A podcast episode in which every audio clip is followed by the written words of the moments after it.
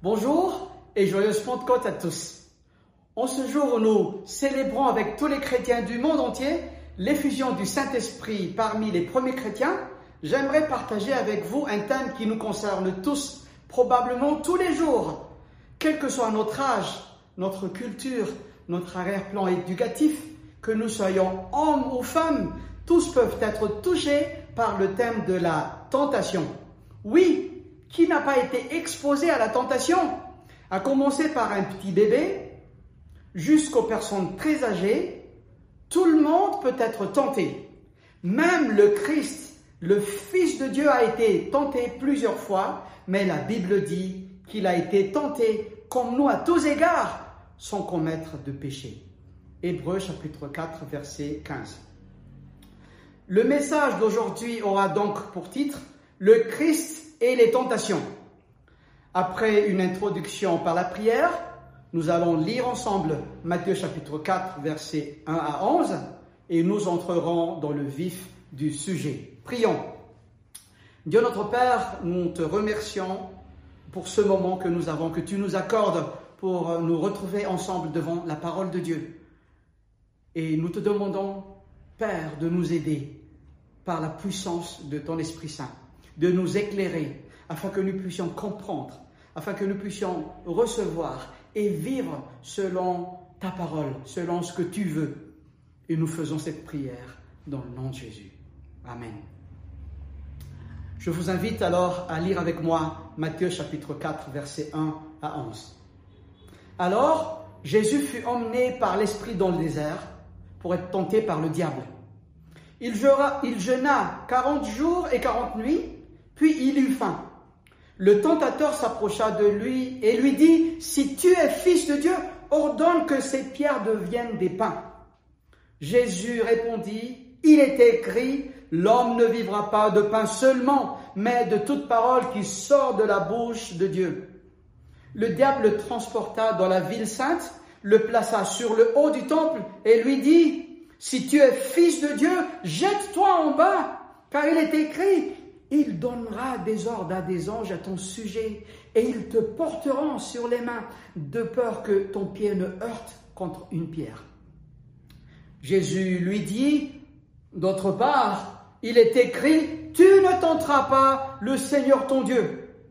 Le diable le transporta encore sur une montagne très haute, lui montra tous les royaumes du monde, et leur gloire, et lui dit, je te donnerai tout cela si tu te prosternes et m'adores. Jésus lui dit, retire-toi Satan, car il est écrit, tu adoreras le Seigneur ton Dieu, et à lui seul tu rendras un culte. Alors le diable le laissa. Et voici que des anges s'approchèrent de Jésus pour le servir.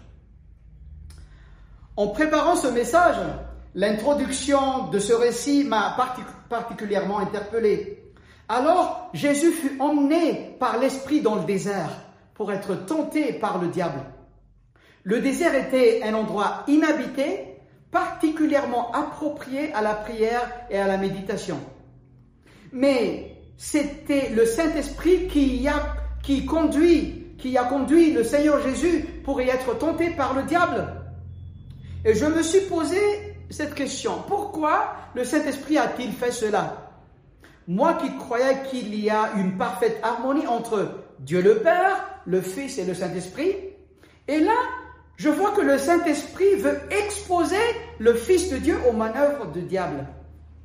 Nous y reviendrons plus tard, mais pour l'instant, revenons au contexte. Jésus fut emmené par le Saint-Esprit dans le désert pour être tenté par le diable. Là-bas, Jésus jeûna 40 jours et 40 nuits. C'était quand même long, non? Pour nous donner un ordre d'idée, nous sommes entrés dans le confinement depuis le 21 mars dernier et ça fait exactement 71 jours aujourd'hui. C'est long, n'est-ce pas? Après tout ce temps, Jésus eut faim et le diable ne voulait pas rater une telle occasion. Le texte parle du tentateur c'est un des titres que l'ennemi, l'adversaire ou Satan porte.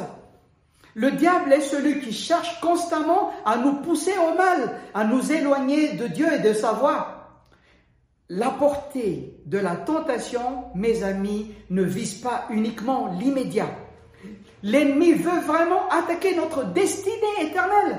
Dans le désert, l'ennemi ne voulait pas seulement distraire Jésus, le tentateur voulait à tout prix détourner le Fils de Dieu de sa mission, ou tout au moins à l'en faire dévier. Avant de décortiquer les trois types de tentations qui étaient dressés devant le Seigneur Jésus, nous allons d'abord répondre euh, à la question pourquoi Jésus devait-il être tenté par le diable? En fait, cette question rejoint celle que nous avons posée auparavant. Pourquoi le Saint-Esprit a conduit expressément Jésus au désert pour être tenté par le diable?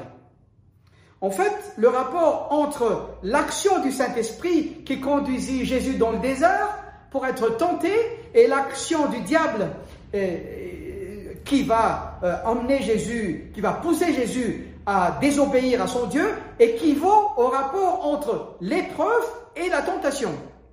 Dans le Nouveau Testament, il y a seulement un mot pour désigner la tentation et l'épreuve en grec. Et l'apôtre Jacques le développe bien dans son épître quand il dit que personne, lorsqu'il est tenté, ne dise c'est Dieu qui me tente, car Dieu ne peut être tenté par le mal et ne tente lui-même personne. Jacques chapitre 1 verset 13. Oui, chers amis, Dieu ne nous tente jamais, mais il nous met à l'épreuve. Et c'est ce que Dieu a fait pour les Israélites quand il les, a conduits dans le désert en sortant de l'Égypte pour la terre promise.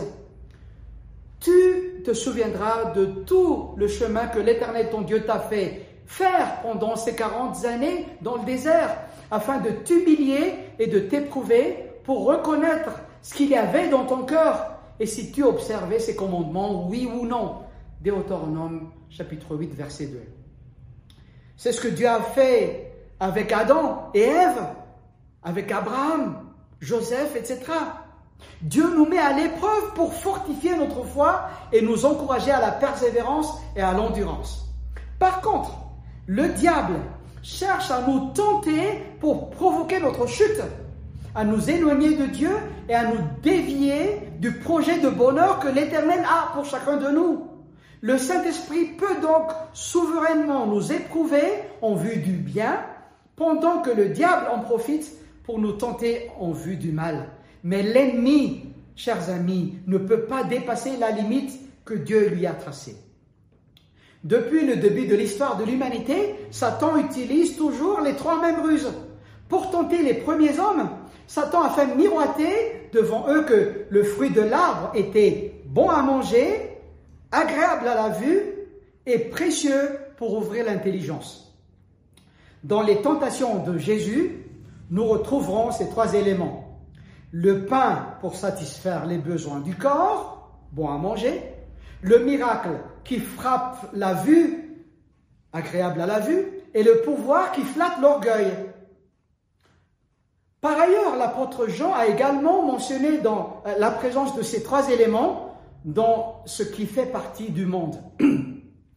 N'aimez pas le monde, ni ce qui est dans le monde.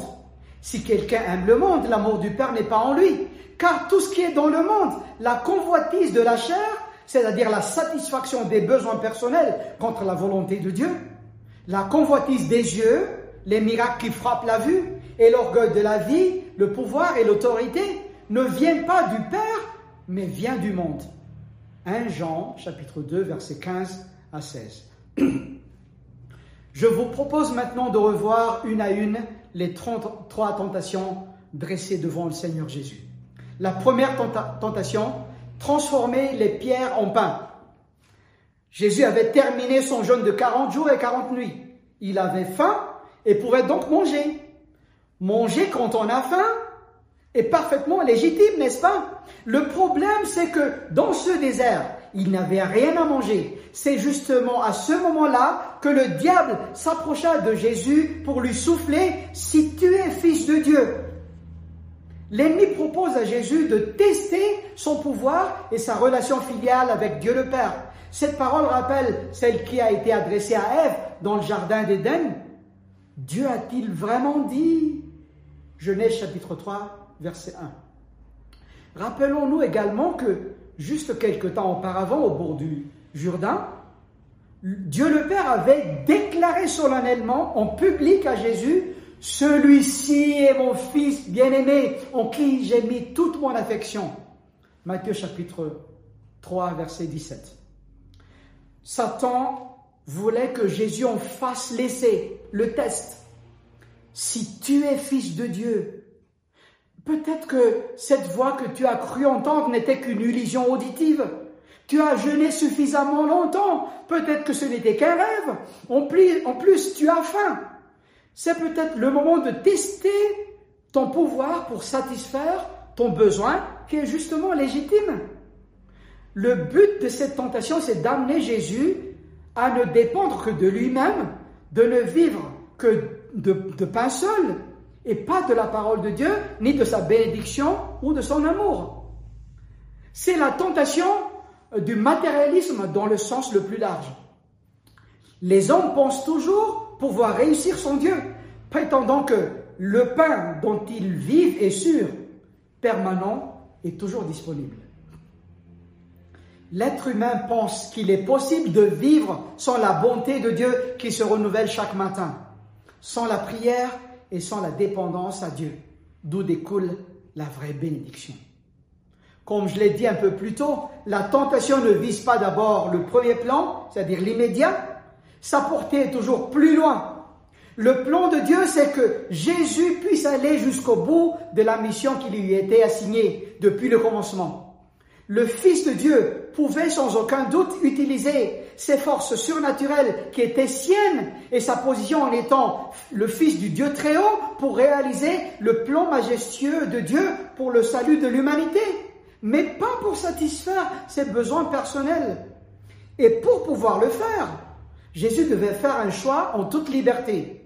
Et quand on parle de liberté, il y a au moins deux options qui se présentent à lui choisir entre vivre dans l'humilité et la soumission à la volonté de Dieu, son Père, ou devenir celui qui fournira gratuitement le pain à la foule en transformant tous les cailloux de la Palestine en pain. Susciter l'admiration et l'adhésion sans réserve de cette foule en accomplissement des miracles partout et pour tout. En ce moment, nous avons tous des besoins légitimes après avoir été confinés pendant plusieurs jours, semaines et mois, nous éprouvons tous des besoins à différents niveaux, des besoins relationnels, matériels, émotionnels, voire spirituels. Peut-être que l'ennemi veut également présenter les tentations devant nous, tester notre fidélité avec Dieu. Si tu es fils ou fille de Dieu, alors transforme ces cailloux qui représentent le désert, le manque et le vide en pain en quelque chose qui pourrait te faire vivre. Et la parole que le Seigneur Jésus utilise pour affronter le tentateur lors de cette première tentation démontre tout en étant fils de Dieu, Jésus est résolu à maintenir intactes les conditions humaines de son existence. Jésus n'avait pas besoin de démontrer par la désobéissance, en faisant un miracle, aussi légitime soit-il, qu'il est vraiment le Fils de Dieu la parole de son Père lui suffisait amplement. Et là, dans le désert, Jésus se rappelle de l'histoire que les Israélites sont passés par la même épreuve quand ils arrivèrent à Mara, c'est-à-dire l'eau amère, euh, c'est la traduction de ce mot. Ils ne purent pas boire l'eau car elle était amère. Et au lieu d'affermir leur confiance en Dieu, ils murmurèrent contre Moïse en disant, Que boirons-nous? Et nous trouvons cette histoire dans Exode chapitre 17. Mais l'Éternel, mes amis, est rempli de miséricorde, et il montra à Moïse un certain bâton que ces derniers a jeté dans l'eau, et l'eau devient potable. L'homme ne vivra pas de pain seulement, mais de toute parole qui sort de la bouche de Dieu. Jésus n'est pas en train de nier qu'en face de la faim, l'homme a besoin de pain. Mais il affirme que cette nourriture n'est pas suffisante, quoique indispensable, et que pour assouvir la totalité de la faim de l'homme, il faut la parole de Dieu.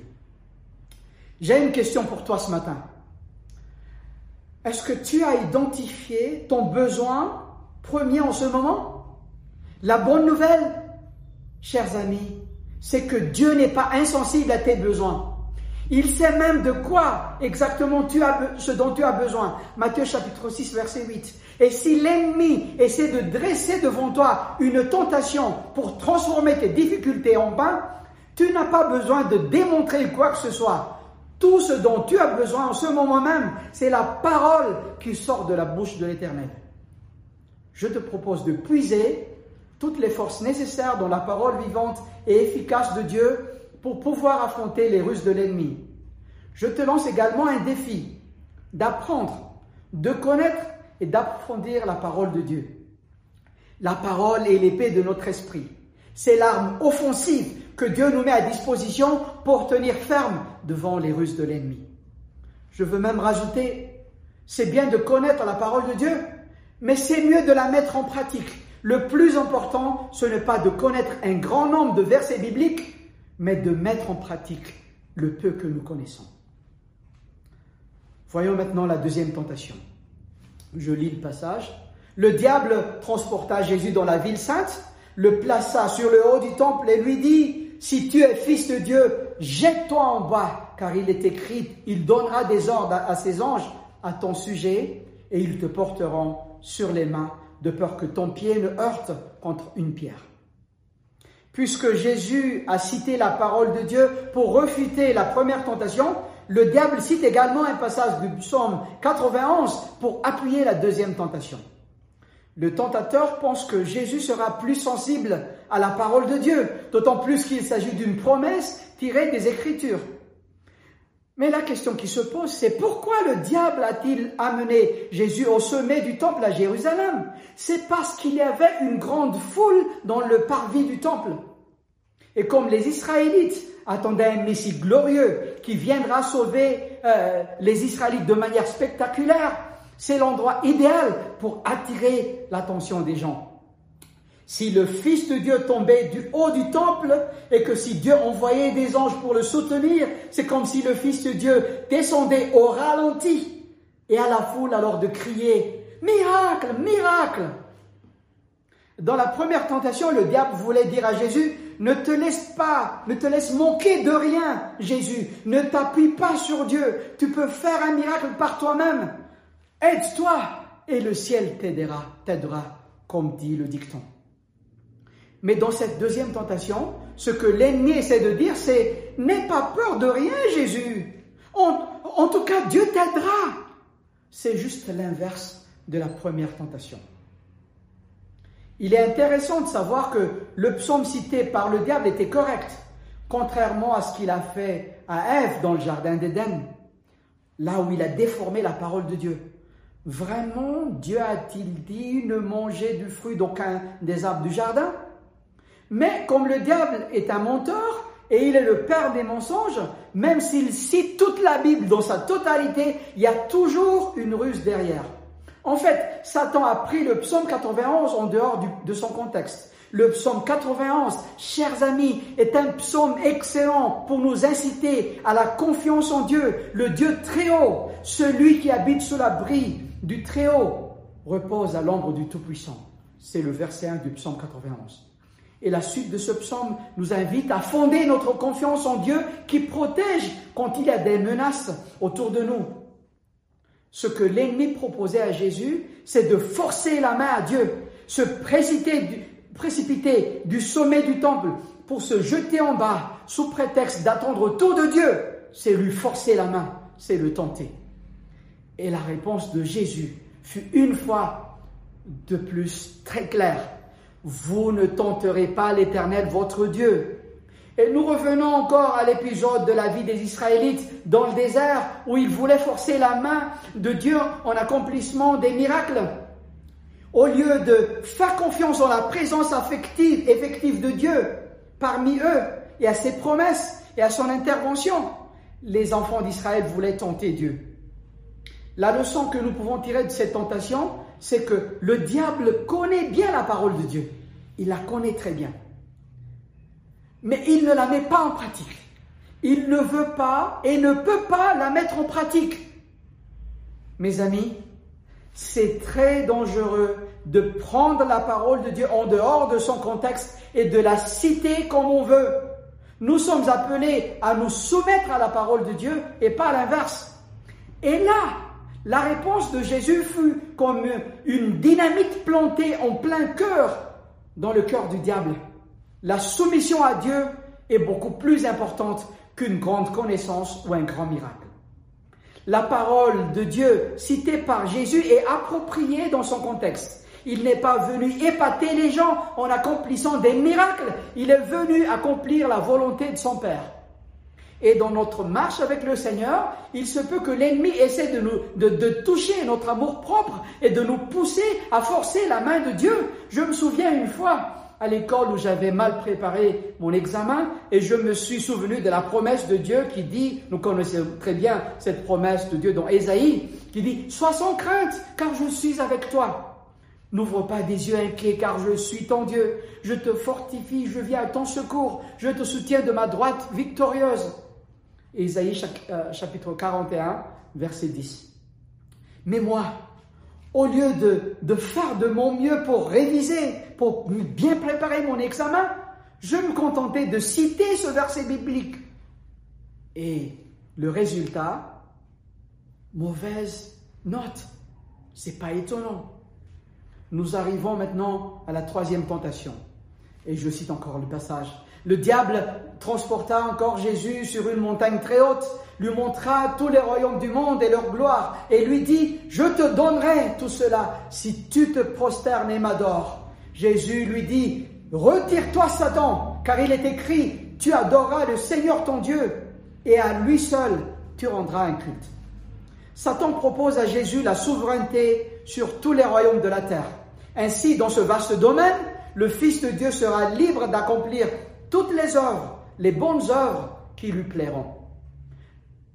Le Christ aurait-il été insensible à ces immenses possibilités qui s'offraient à lui? Quel homme ou femme bien née n'a jamais rêvé d'être roi ou reine? Ou président de la République? Tiens, ou une personne influente au niveau mondial? L'homme ou la femme le plus riche de toute la planète? Or, c'est la domination mondiale que Satan veut offrir à Jésus. À la place des empereurs ambitieux, orgueilleux, mauvais et criminels, on aurait vu sur le trône universel un roi juste, bienveillant et soucieux uniquement du bien des hommes, gouvernant le monde dans la justice et l'équité. Quelqu'un disait, Satan offre à Jésus tout ce qu'il peut souhaiter comme Messie sans les risques de la lutte ou la fatigue du combat. Le cœur de cette tentation vise exactement la mission du Fils de Dieu. Ce que le diable propose à Jésus, c'est d'éviter toute forme de souffrance. Toute forme d'opposition contre le Messie doit être anéantie. Jésus peut éviter les sacrifices, la haine du monde, le rejet et les souffrances dressées comme embûches sur sa route et sur celle des disciples. Jésus aurait alors disposé d'une puissance impressionnante par la richesse, la force militaire et politique, une puissance qu'il utiliserait pour l'accomplissement de sa mission. Dans la parole de Satan, en fait, il y a une part de vérité. Je la donne à qui je veux. C'est pas tout à fait faux. Le diable, le pouvoir du diable sur le monde est affirmé dans 1 Jean chapitre 5 verset 19. Nous savons que nous sommes de Dieu et que le monde entier est au pouvoir du malin. Mais la Bible déclare que la souveraineté suprême de tout l'univers revient à l'Éternel seul. C'est notre Dieu qui a le dernier mot sur toute chose, que ce soit la famine, la guerre ou coronavirus. Satan prétend avoir la main mise sur toute la créature, mais ce n'est qu'une prétention, car il ne peut aller au-delà de la limite que Dieu lui a tracée. C'est le réformateur Martin Luther qui disait que Satan ressemble à un chien enragé, mais il est tenu par une laisse et le bout de la laisse se trouve dans la main de Dieu. Accepter le gouvernement du monde de la main de Satan, c'est reconnaître ses prétentions comme si elles étaient vraies. En plus de cela, Satan demande à Jésus de se prosterner devant lui. C'est un signe conventionnel de passation de pouvoir. C'est peut-être en pensant à cela que Jésus dira plus tard, et que servira-t-il à un homme de gagner le monde entier s'il perd son âme Ou que donnera un homme en échange de son âme Matthieu chapitre 7, verset 26. Ou encore, je ne parlerai plus guère avec vous, car le prince du monde vient et il n'a rien en moi. Jean chapitre 14, verset 30. En refusant les prétentions de Satan, Jésus a affirmé les droits de Dieu. Cette souveraineté sur le monde, Jésus l'a reçue de la part de Dieu. Tout pouvoir m'a été donné dans le ciel et sur la terre. Nous lisons dans Matthieu chapitre 28 verset 18, mais uniquement après la croix. Oui, le salut du monde doit passer par la mort de Jésus sur la croix. Le diable voulait mettre des embûches sur la route de Jésus afin qu'il ne passe pas par la croix. Cette tentation reviendra à plusieurs reprises dans la vie de notre Seigneur, mais il a tenu bon et jusqu'à la dernière minute, à la dernière seconde de sa vie, Jésus fut résolu d'accomplir la volonté de son Père. Mais la réponse de Jésus, pour une troisième fois, est comme l'épée qui taille en pièces les ruses de l'ennemi. Retire-toi, Satan, car il est écrit, tu adoreras le Seigneur ton Dieu, et à lui seul, à lui seul, tu rendras un culte. Pour conclure, je voudrais partager avec vous quelques éléments qui pourraient nous aider à résister à la tentation. Premièrement, prier. Dans la prière, nous manifestons notre désir de dépendre de Dieu, de nous attendre à son aide. Le Seigneur Jésus nous a même enseigné dans le Notre Père à prier, garde-nous de céder à la tentation et surtout délivre-nous du diable. Car à toi, Dieu, appartiennent le règne, la puissance et la gloire à jamais. Matthieu chapitre 6, verset 13. Deuxièmement, serrer la parole de Dieu dans nos cœurs. Nous apprenons à l'exemple de Jésus que son arme contre les suggestions du diable fut la parole de Dieu. Plus nous la connaissons et la mettons en pratique, plus nous ferons des provisions de projectiles à lancer à l'ennemi au moment de la tentation. Troisièmement, exercer notre foi. Et je vais citer un passage extraordinaire, une promesse qui nous accompagne pendant toutes les tentations dans 1 Corinthiens chapitre 10, verset 13. Aucune tentation ne vous est survenue qui n'ait été humaine. Dieu est fidèle et ne permettra pas que vous soyez au-delà de vos forces. Mais avec la tentation, il donnera aussi le moyen d'en sortir pour que vous puissiez la supporter. C'est un exemple parmi tant d'autres, mais il y a plusieurs paroles de Dieu qui euh, nous appellent à placer pleinement notre confiance. Quatrièmement, exercer la maîtrise de soi. La maîtrise de soi est un fruit de l'esprit. Galates chapitre 5 verset 22. Et elle joue un rôle capital dans la lutte euh, contre la tentation. Cinquièmement, se soumettre à Dieu et résister à l'ennemi. Et c'est ce que notre Seigneur Jésus, il a fait. Il s'est soumis complètement à Dieu, son Père. Soumettez donc, soumettez-vous donc à Dieu, résistez au diable et il fuira loin de vous, dit Jacques dans Jacques chapitre 4 verset 7. Et c'est ce que le Seigneur Jésus il a fait. Il, il, a, il s'est soumis à Dieu, après il a résisté au diable, dit, retire-toi Satan. Et c'est ce que nous sommes appelés aussi à faire devant les tentations. Sixièmement, être prudent. Si nous nous approchons de trop près de la tentation, nous devenons intimes avec elle et nous démontrons que notre prière ne correspond pas vraiment à notre désir profond. Si nous sommes sincères, nous ferons tout de notre côté pour ne pas nous exposer imprudemment aux tentations auxquelles nous nous savons sensibles. Si nous connaissons notre faiblesse pour la boisson alcoolique, par exemple, ou pour la nourriture, ou pour le Facebook, l'Internet, ou pour des sites pornographiques, ou pour autre chose, ah, l'argent, nous devons prendre toutes les mesures nécessaires pour nous éloigner de toutes ces choses. Quelqu'un disait, la première et la seule chose que nous devons faire devant une tentation qui vise notre point faible, c'est de fuir. Fuir à grande vitesse. Septièmement, et dernier point, avoir des partenaires de prière. Et je vous partage juste un passage dans Ecclésiaste chapitre 4, versets 9 à 10. Il vaut mieux être deux que tout seul, parce qu'à deux, on retire un bon profit du travail. En effet, en cas de chute, l'un relève son compagnon, mais malheur à celui qui est seul et qui tombe sans avoir de proche pour le relever. La tactique du diable, mes chers amis, c'est de nous isoler devant la tentation. Je vous encourage d'avoir un ou une partenaire de prière, de partager avec lui vos fardeaux, vos soucis, vos joies, vos peines. Ici encore, je propose qu'en dehors du conjoint ou de la conjointe, pour les personnes mariées, que ce soit une personne de même sexe que vous. Mais pareil, si vous êtes célibataire, adressez-vous à une personne de même sexe que vous et demande-lui s'il ou elle accepte d'être votre partenaire de prière. Je vais terminer ce message par un, mot d'encouragement. C'est vrai que notre ennemi est inlassable pour nous pousser au mal, à nous éloigner de Dieu et de son plan de bonheur pour nous.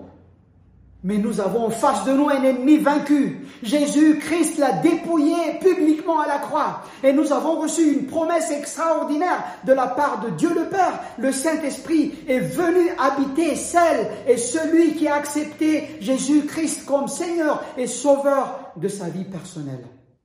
C'est ce que nous célébrons en ce jour de Pentecôte. Nous ne sommes pas seuls.